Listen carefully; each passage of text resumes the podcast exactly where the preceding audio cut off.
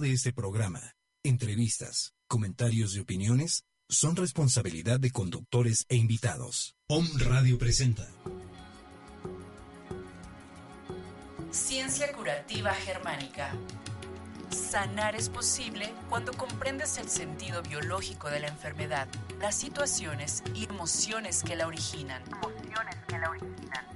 Con ustedes, el doctor José Antonio Galicia González, especialista en ciencia curativa germánica. Hola, ¿qué tal? Muy buenos días. Tengan todos nuestros radioescuchas cibernautas. Es un verdadero gusto platicar un programa más de ciencia curativa germánica aquí en esta estación número uno por internet, Home Radio. Eh, vamos a, recordarles estamos dando consultas en la ciudad de Puebla, de Los Ángeles. Eh, el domicilio es 7 Sur 2506 en la colonia Chulavista.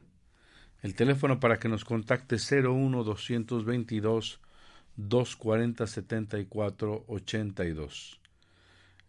síganos por Facebook, José Antonio Galicia González eh, o Nueva Medicina Germánica México. Eh, nos encontramos en una foto en un curso en Málaga con el doctor Hammer para que nos ubique bien.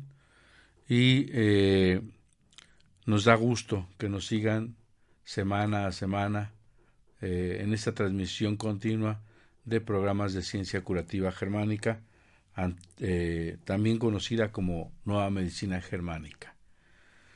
Eh, también nuestro correo electrónico es b biomédica lt arroba hotmail.com biomédica lt arroba hotmail.com y WhatsApp para alguna emergencia eh, 0 no es 22 21 40 06 45 la alada para los que están fuera de México es más 52 1 bien eh, checamos si así es. Más 52 1 22 21 40 06 45.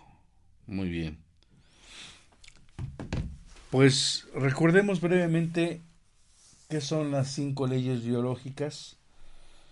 Eh, me gustaría tocar un tema eh, que que tuve la fortuna de estar ayer en un, en un domicilio donde en la Ciudad de México fui a ver una pacientita eh, que efectivamente estaba teniendo un problema de conflicto motor.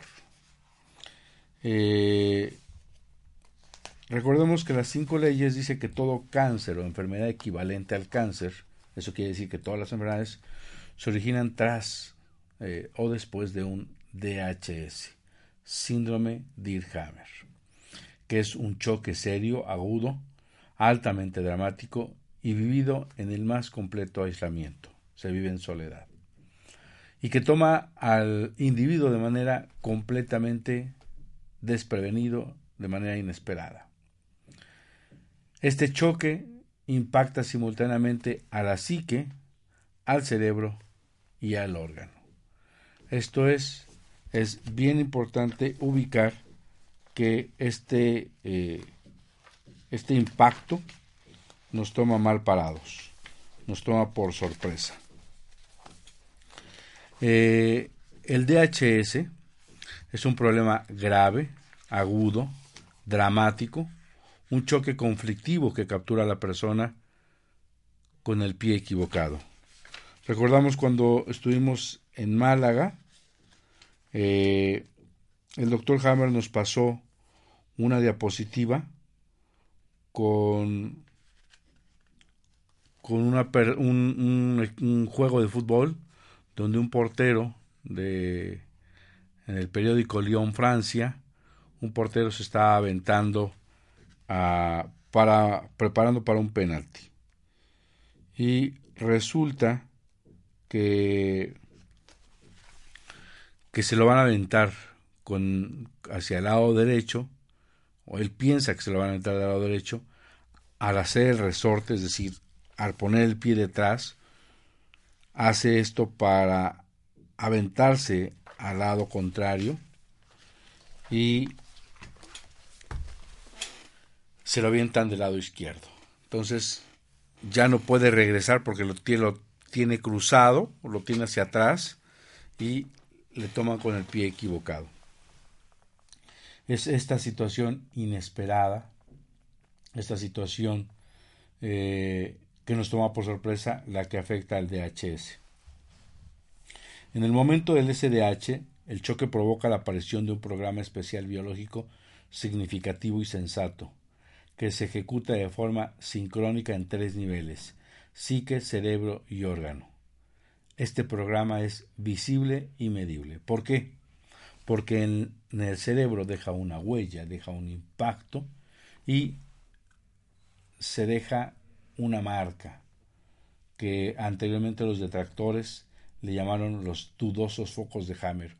Hoy ya se quedó como foco de Hammer y que estos son círculos concéntricos en forma de diana y que van a dar la, la validez científica de esta conexión tan perdida entre la psique, el cerebro y el órgano.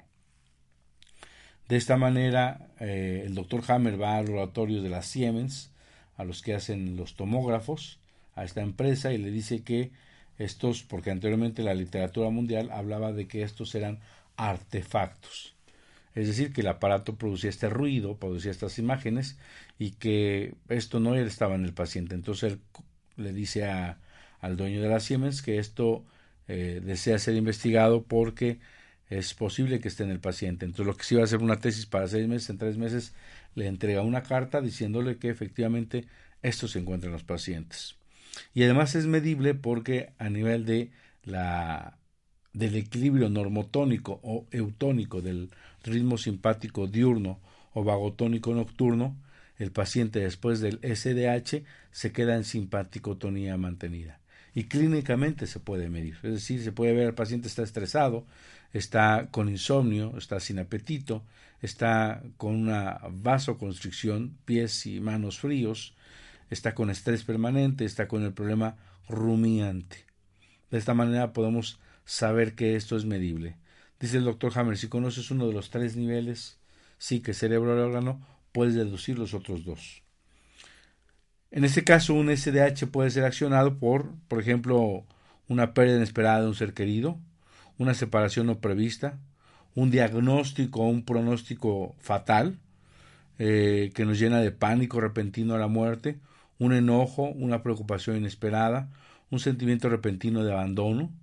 Ese tema es bien importante porque ese tema, cuando hay una fase activa de, de una fase de vagotonía y se suma el conflicto de abandono de colectores, tiende a complicar y a estos a esta complicación entre la unión de la fase de la fase activa del conflicto de colectores más la fase de vagotonía de cualquier conflicto sumados se llama síndrome de túbulos colectores y es eh, un proceso que complica o que se complica el proceso que venía por un curso natural de la enfermedad para llegar a la curación.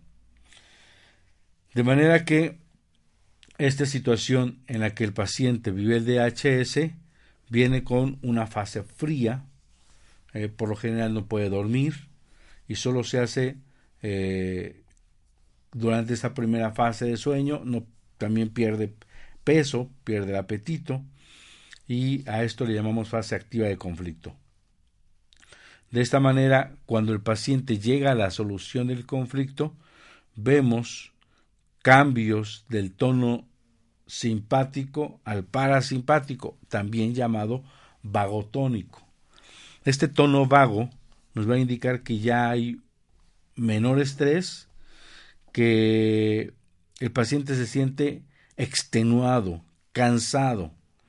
Eh, tiene también este, este proceso de mejor apetito, puede tener elevación de la temperatura, puede venir acompañado de dolor de cabeza, manos y pies calientes, eh, duerme mejor, pero a las 3, a las 5 de la mañana, a las 5 de la mañana cuando sale el sol, porque recordemos que estos son conflictos biológicos y esto indica que va a haber necesidad de entender que es un lenguaje biológico que pasa esto en la naturaleza. Los animales cuando tienden a ser lastimados eh, son más fáciles de, caer presa en el, en el tema de, eh, de ser depredados. Y tienen que estar alerta durante la noche para que puedan salvar su vida. Una vez que sale el sol y que se encuentran más tranquilos, menos estrés, pueden dormir. Ese es un programa de supervivencia. Por eso tiene que ver con no con conflictos emocionales. Está equivocado en el lenguaje de que la emoción participa. Es un lenguaje biológico que participa, es un código biológico, es una comprensión biológica, porque de la misma manera enferman los animales. Eh, de esta manera, todo este proceso lleva a cabo y eh, podemos darnos cuenta siempre, es bien importante saber en qué fase nos encontramos. Si nos encontramos en la fase activa del conflicto o en la fase de solución.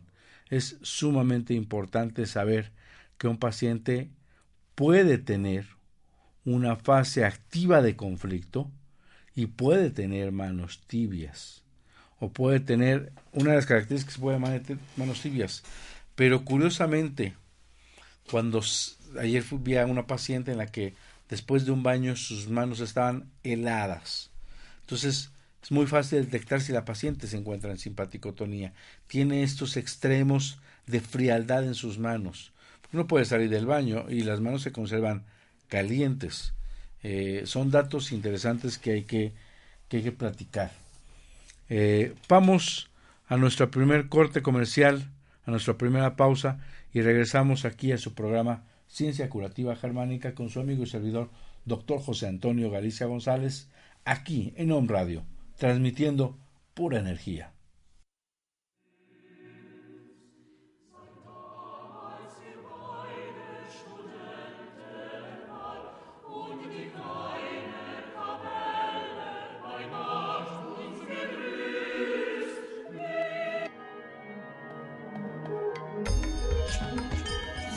Curativa germánica, el origen y sentido de todas las enfermedades.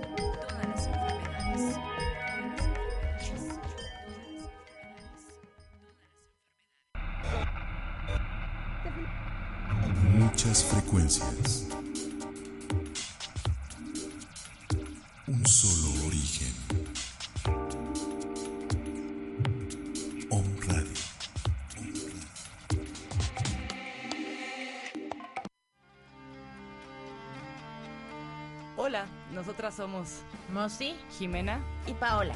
Escúchanos todos los viernes de 12 a 1 en nuestro programa Integra Holística por On Radio, donde hablaremos de todos los temas relevantes a esta era de Acuario para retornar a la sabiduría que está en el mundo y en cada uno de nosotros y poder vivirla diariamente.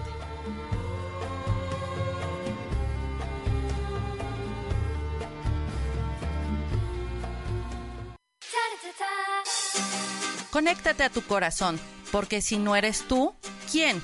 Si no es aquí, ¿dónde? Y si no es ahora, entonces ¿cuándo?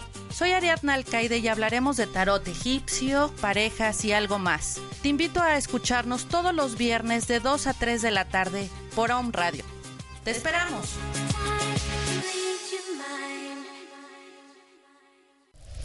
Home Radio. Muchas voces, muchas voces. Un solo mensaje, un solo mensaje. Despertar. Despertar. Despertar.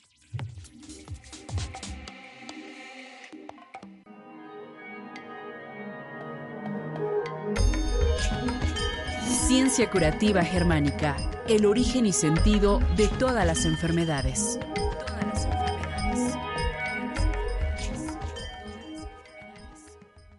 Bien, regresando con ustedes eh, en nuestra segunda parte de transmisión de este su programa Ciencia Curativa Germánica con su amigo y servidor, doctor José Antonio Galicia González.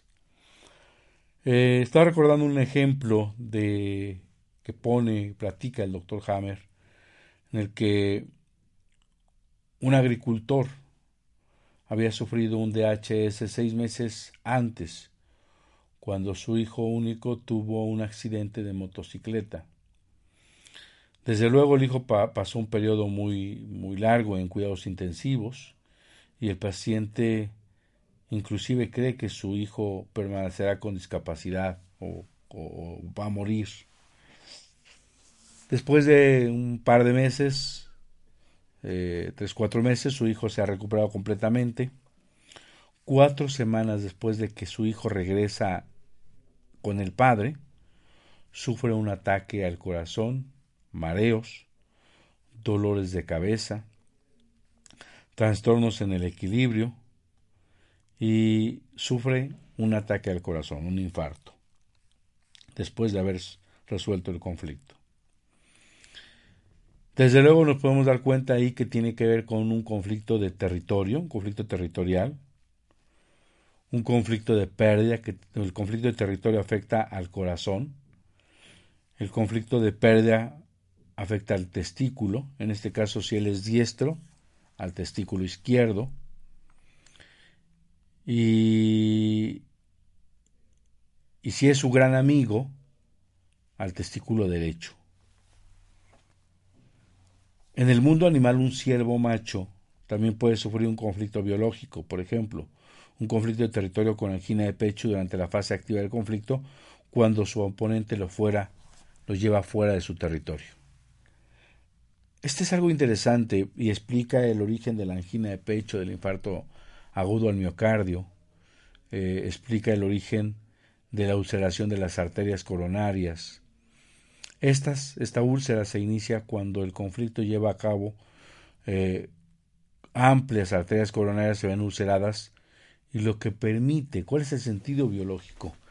Que doble o triple cantidad de sangre sea bombeada para luchar contra el oponente, lo haga más fuerte, lo haga eh, para que recupere o, gane su territorio. Eh, solo tiene vigor y fuerza porque se activa el programa biológico especial. Sin ella, no es capaz de tener éxito. Para el hombre su territorio puede traducirse en su negocio, su novia, su familia, su trabajo. E inclusive tenemos varios territorios compartidos. Un automóvil puede ser parte de nuestra situación territorial. En este caso, el ataque al corazón eh, siempre se va a presentar si el paciente dura por lo menos más de tres o cuatro meses. Va a haber un dolor precordial, una angina de pecho. Pero si dura más de nueve meses, normalmente el ataque al corazón es fatal. Eh, ya que es bien importante recordar que uno piensa que cuando se da un infarto, el corazón o la lesión se encuentra en el corazón, en las arterias, se tapan, deja de bombear, pero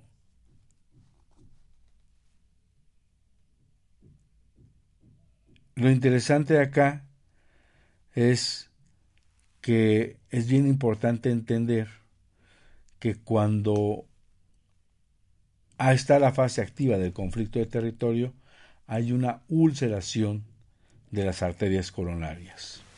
Recordemos que este tejido es ectodérmico.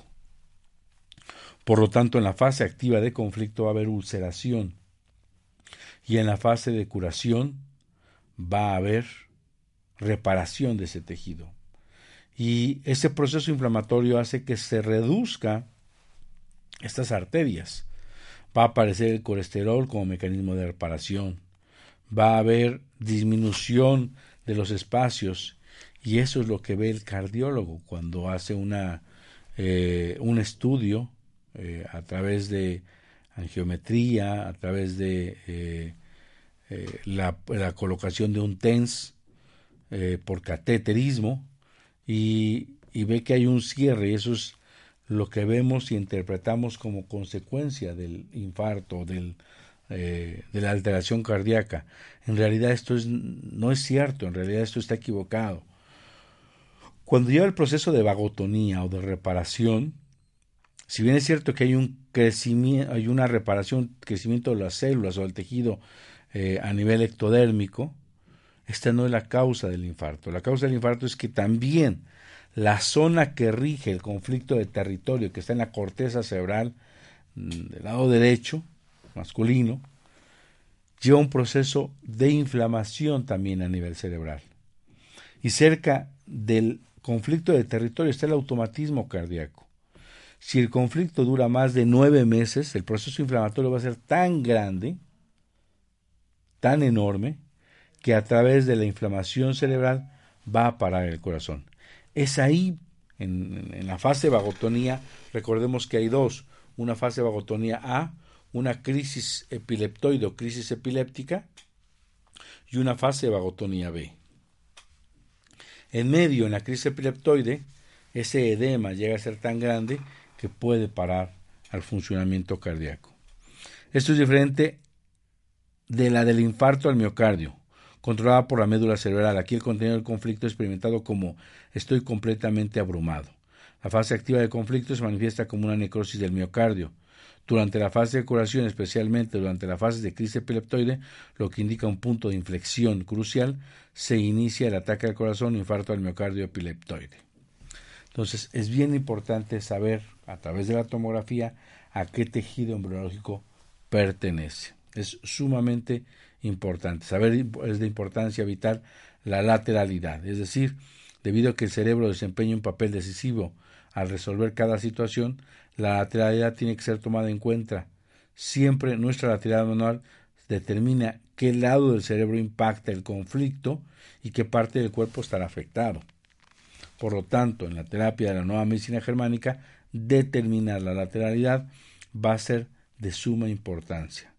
Una persona diestra responde a un conflicto con su madre o su hijo en la parte izquierda del cuerpo y un conflicto con una pareja, eh, cualquiera excepto la madre o el hijo, del lado derecho.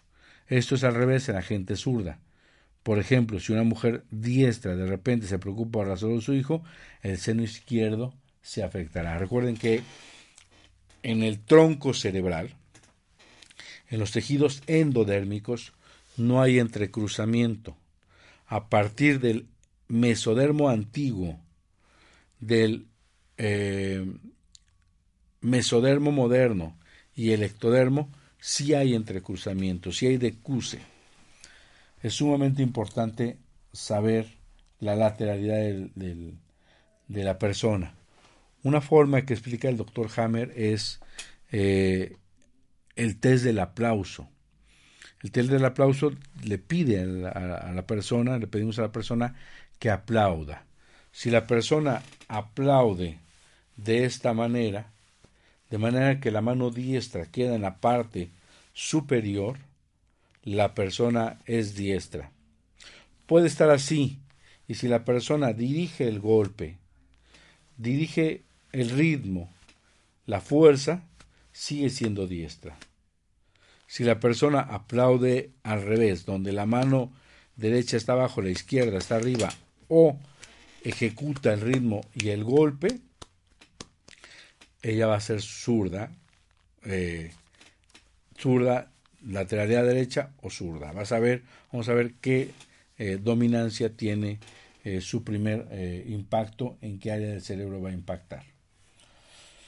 Eso es importante porque nos permite saber en qué área del cerebro fue impactado y qué tejido o qué parte del organismo se ve afectado. Por ejemplo, el impacto de los conflictos de cada hemisferio correspondiente al tema del conflicto determinado. Cuando una mujer diestra recibe un conflicto de madre e hijo, el impacto será el hemisferio derecho del cerebelo y va a afectar a las glándulas de su pecho izquierdo si el tema no es su madre o hijo, sino un socio, el conflicto afectará al hemisferio opuesto del cerebro y el cerebro y el cáncer de mama se manifestará en la diestra en la mama derecha. Esto es sumamente importante porque nos vamos a poder dar cuenta en qué situación nos encontramos. Recordando la segunda ley, o la ley de las dos fases de todas las enfermedades, dice que cada enfermedad se desarrolla en dos fases siempre y cuando exista la solución del conflicto. Recordemos que tenemos una fase normotónica y después tenemos en el que aparece a través de una línea eh, horizontal y a través de mm, montes y crestas, o crestas y valles, eh, vamos a tener que por el día aparece la simpaticotonía y por la noche aparece la vagotonía, un ciclo día-noche. Este ciclo se rompe y cuando el conflicto está, el SDH impacta, el paciente queda en una fase de conflicto activo o una fase de ritmo día mantenido. También se le llama fase fría. Eh, el choque dispara un programa especial biológico significativo que permite al organismo incrementar el funcionamiento diario y enfocarse de lleno a resolver esta situación imprevista. De manera que a nivel psíquico nos vamos a tener mucho estrés emocional, a nivel vegetativo vamos a encontrar una extensión del ritmo día, insomnio, falta de apetito, pérdida de peso, ritmo cardíaco acelerado, presión sanguínea elevada, disminución del azúcar en la sangre o náusea con los síntomas típicos del conflicto activo.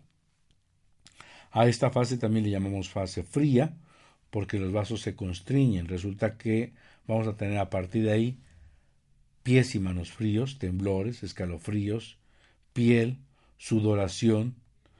Aquí entran las personas que tienen hiperhidrosis o que les sudan las manos. Esa es parte de un conflicto activo que se ha mantenido. Particularmente las horas extras en vigilia y preocupación por el conflicto generan condiciones ideales para resolverlo. A nivel del cerebro se va a encontrar el foco de Hammer. A nivel del órgano vamos a encontrar que el cerebro, como el cerebro antiguo, va a dar un crecimiento celular eh, y los órganos dirigidos del cerebro, la, la médula y la corteza, vamos a tener una disminución celular. Recordemos que vamos a tener conflictos pendientes eh, si no somos capaces de resolver el conflicto o si se nos puede, no se puede ver la solución viable, eh, vamos a tener un conflicto por resolver pendiente, una situación del trabajo, una situación familiar, una situación eh, intelectual, psicológica o espiritual. Eh, el tema de la del objetivo de la terapia de la nueva medicina germánica Últimamente han preguntado qué se hace en la nueva medicina germánica, cómo es la terapia en la nueva medicina germánica.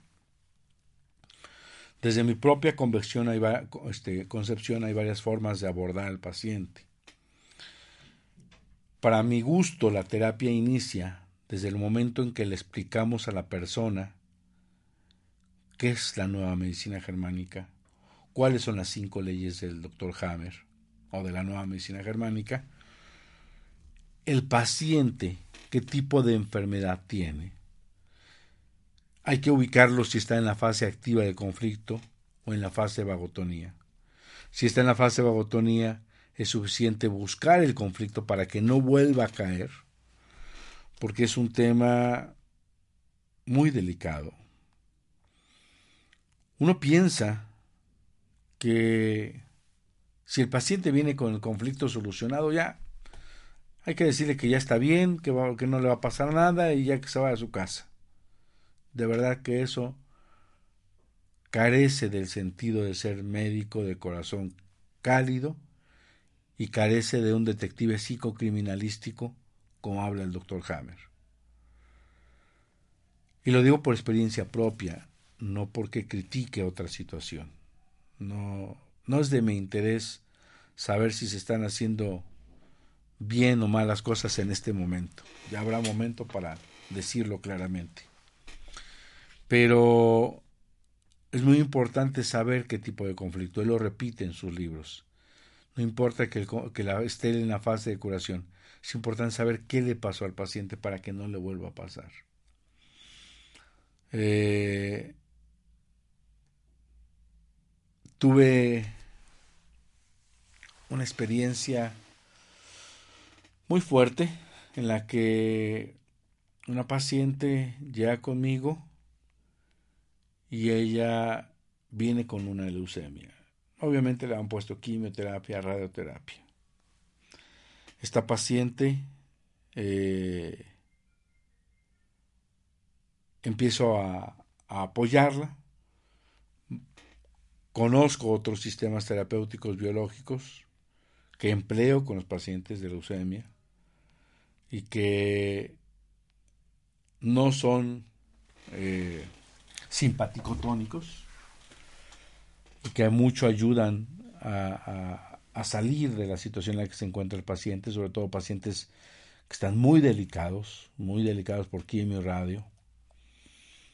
Y la paciente empezó a salir, de hecho salió completamente, los números empezaron a normalizar, eh, vivía con la familia, eh, deciden que para mejor cuidado se va con, con, las hermanas, la mamá, y ahí es bien cuidada, ahí se siente bien.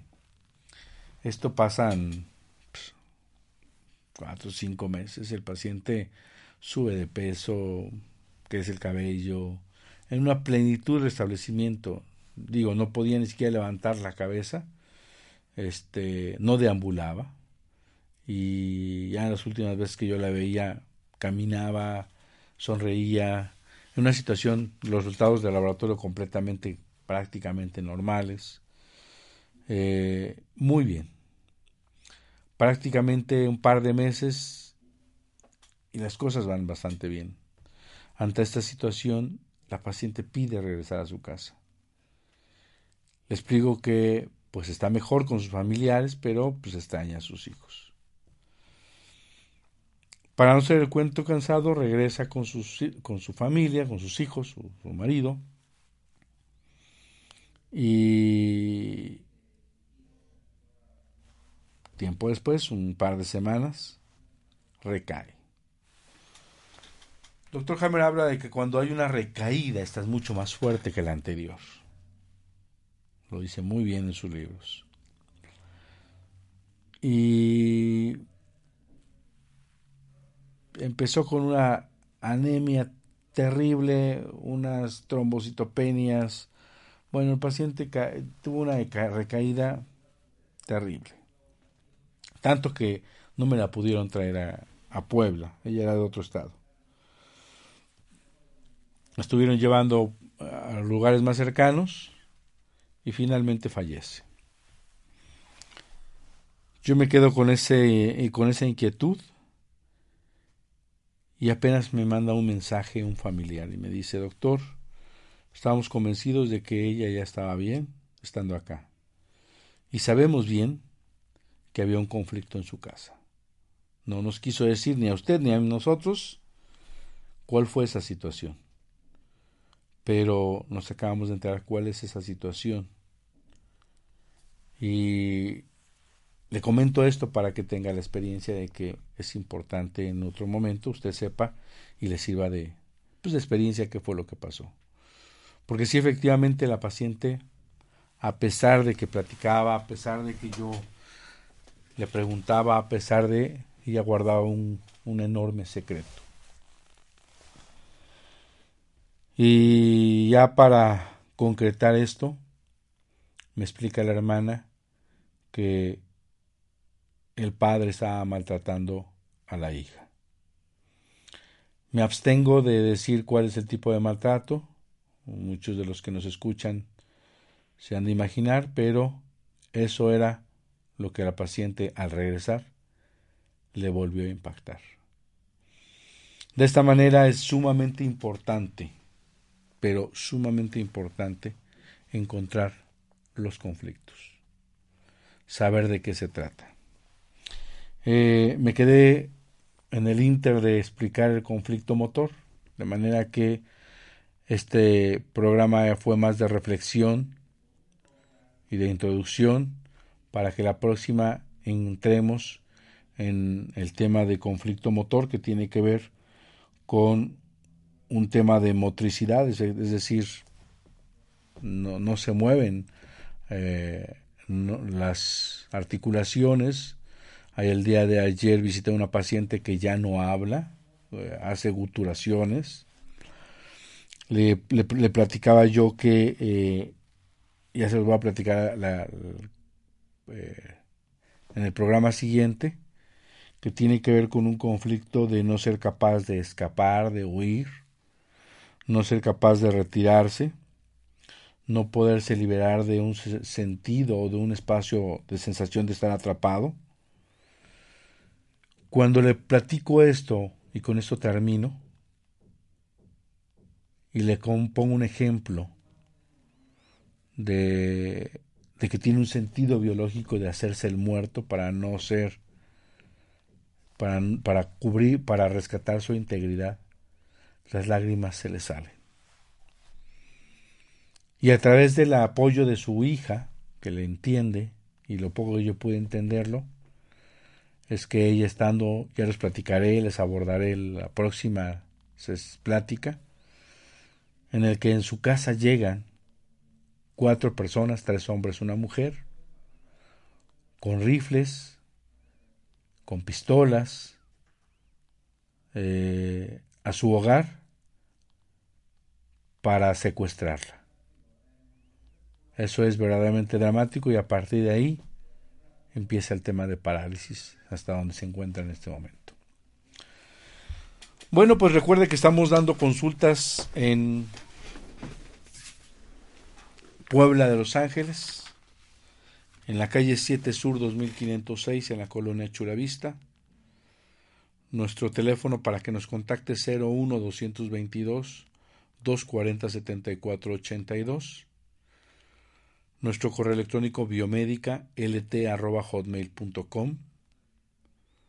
Nuestro celular 2221 400645.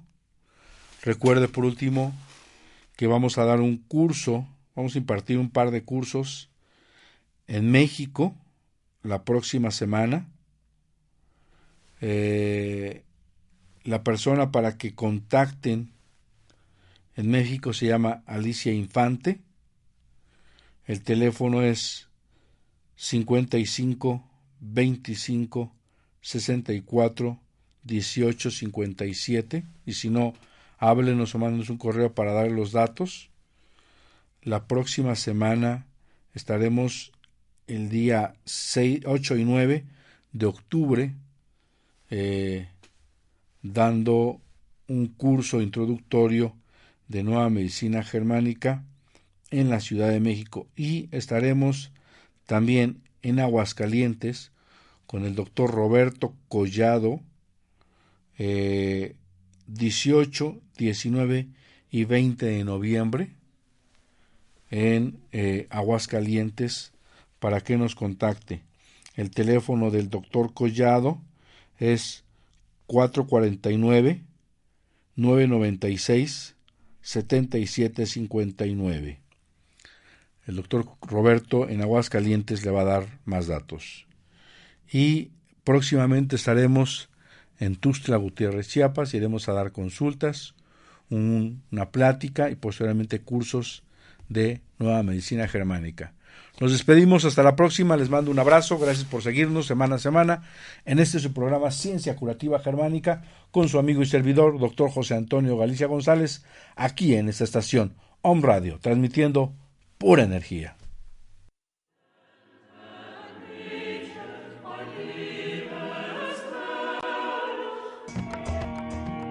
Ciencia Curativa Germánica.